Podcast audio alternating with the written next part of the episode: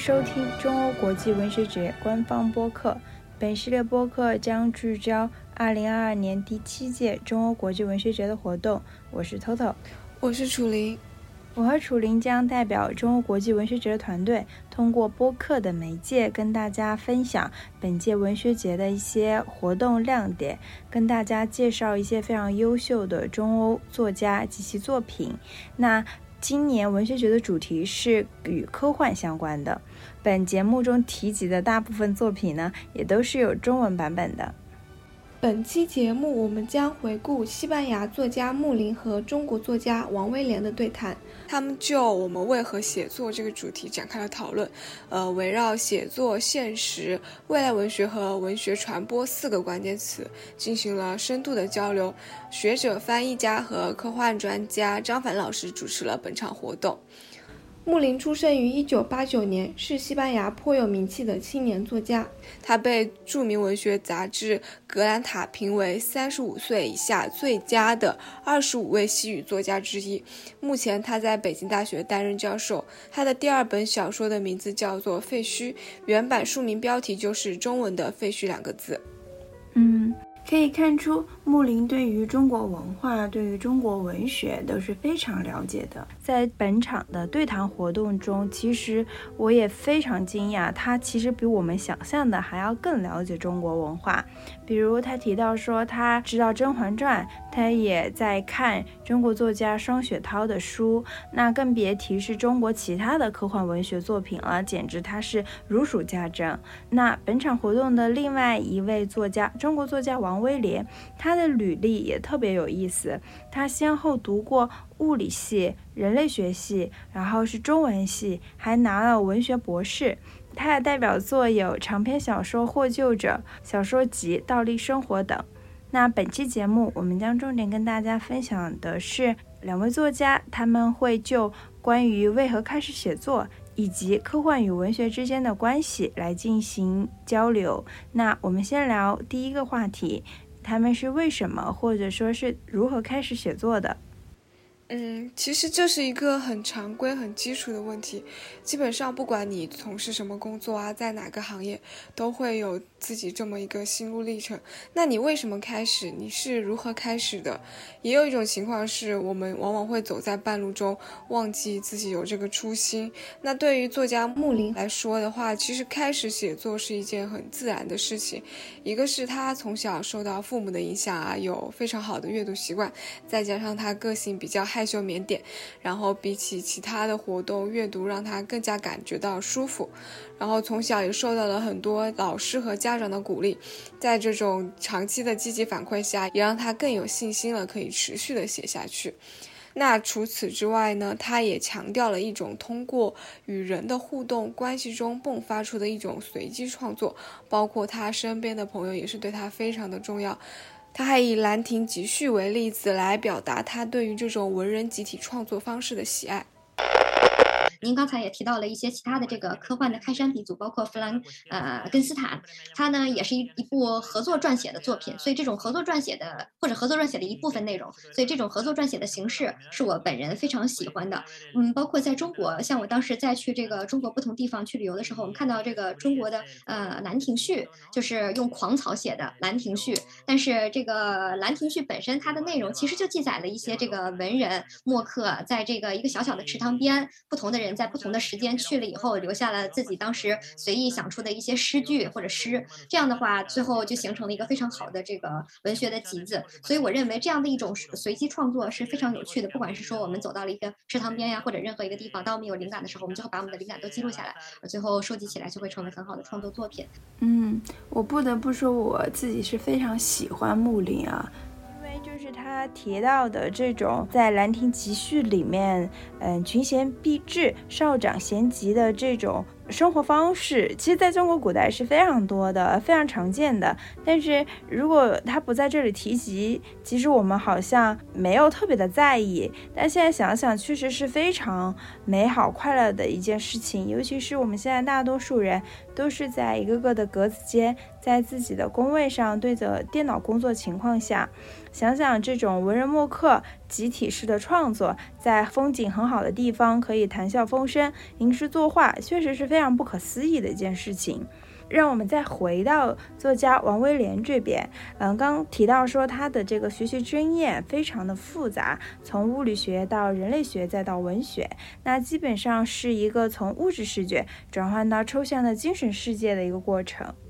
嗯，是的，他有提到几个关键点，关于他为什么会有这么大的转变。首先是好奇心，就是从小对这个世界很着迷，小时候就想做科学家，偶像是爱因斯坦。但是慢慢长大之后呢，他却感受出了一种内心的孤独，孤独呢是他的第二个关键词。对自身的存在意义的探索，其实超出了他对世界的好奇，所以在这个阶段，他转向了人类学的研究。但其实呢，人类学的东西。毕竟还是跟数据啊、社会研究有关，他就会觉得虚构也是抵达一种真实的东西，可以更自由的抵达到心灵的真实。所以第三个关键词是自由，未来想要更自由的表达，于是他便转向了虚构小说的创作。嗯，那可能也是跟他之前物理学的经验有关。王威廉老师的很多小说创作都是科幻主题的。所以我写的这个科幻小说《也未来》这个小说集，它并非是一个就是我们传统意义上那种科幻小说，就是呃外星人来了，外外呃地球毁灭了，就是呃外星人就是不言自明的东西。但在我的那里面，我的尺度都特别小啊，在我的小说中，可能外星人都没有啊，因为可能我在我的观念里面，就是我把它控制在一个很小的范围里面。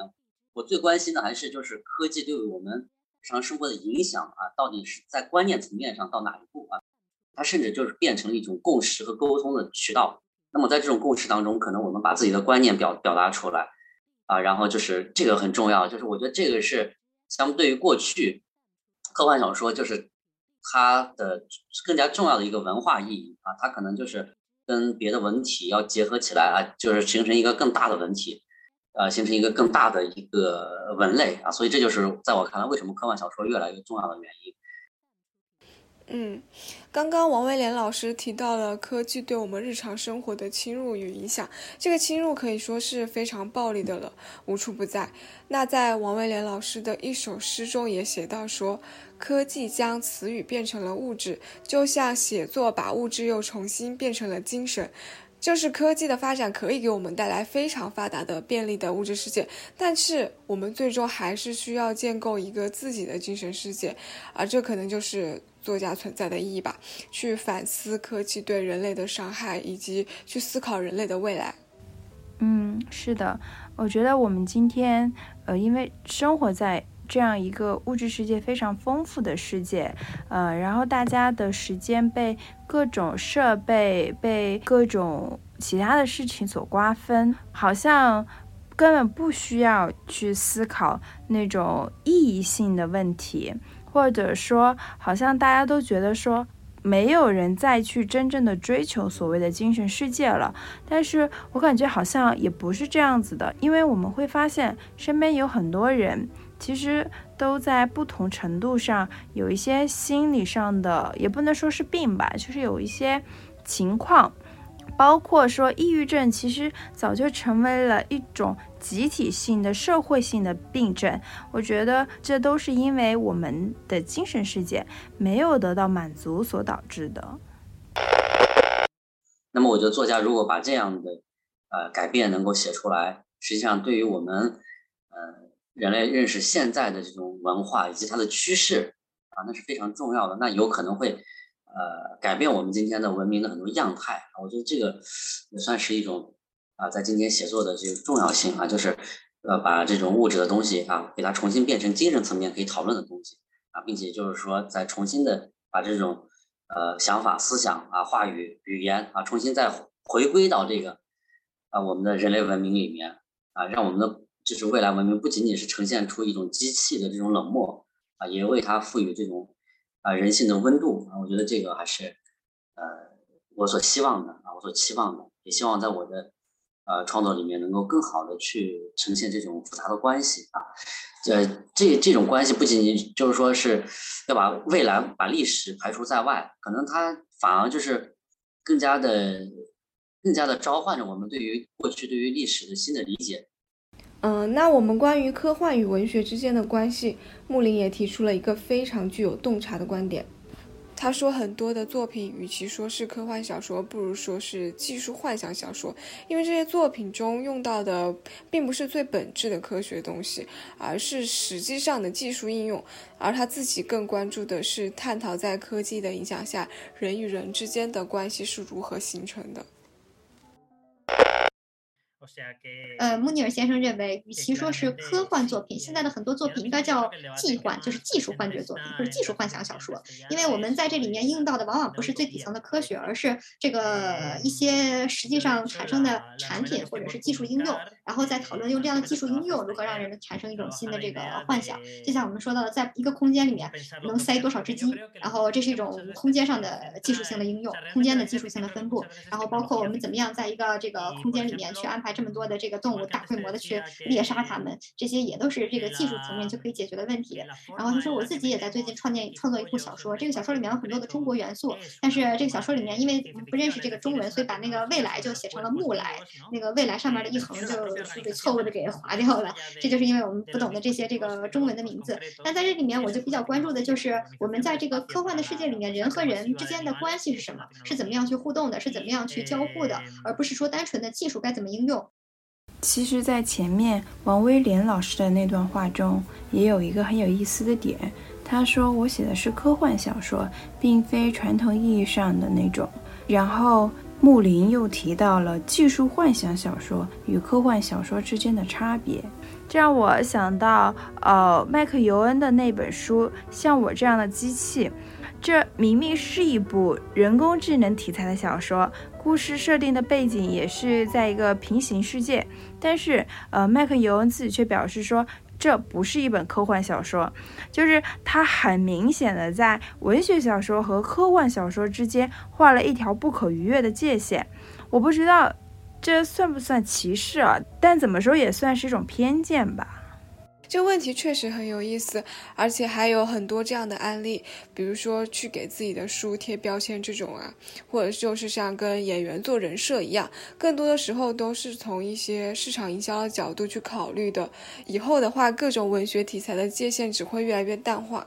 是的，因为我们不得不承认，由于各种原因，读者的口味发生了很大的改变，阅读的习惯和阅读的方式也跟二十年前完全不同。这对于从事纯文学创作的作家们来说，其实是一个巨大的挑战。作家们也需要去考虑，去做出某些改变。就像王威廉老师在本场活动中谈到的，其实文学小说在历史上也承担过很长时间的娱乐性的功能，有很多的畅销小说、通俗小说等等。以前的人们对于文学作品也是有很大热情的，但是现在我们的娱乐产品太多了，从电视。电影、短视频，还有游戏，还有 VR 游戏等等，好玩的东西可太多了。就在这种情况下，其实文学是离人群越来越远的。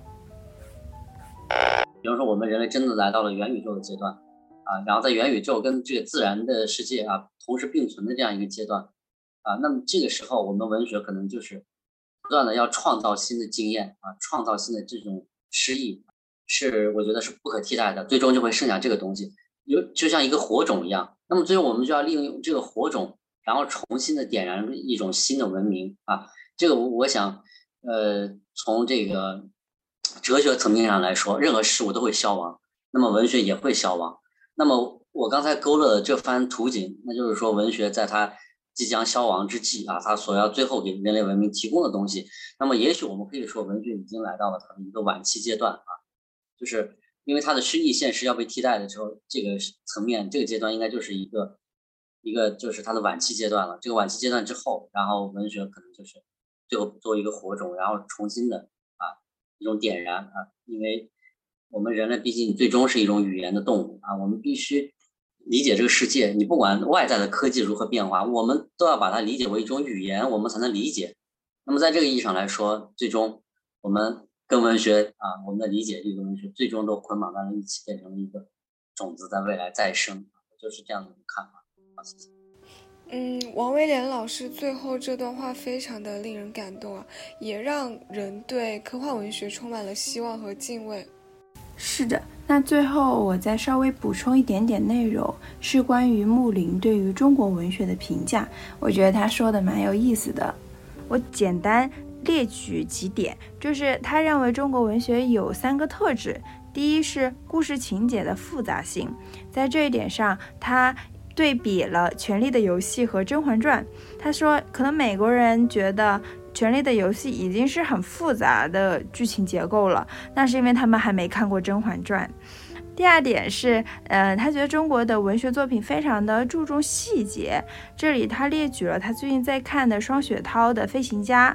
第三点是他提到说，中国文学非常善于用寥寥几笔就把人物刻画的非常的鲜明和深刻，这里他列举的例子是刘慈欣的《三体》。那不知道读者或者听众朋友们怎么看他的这个评价，认不认同他的观察呢？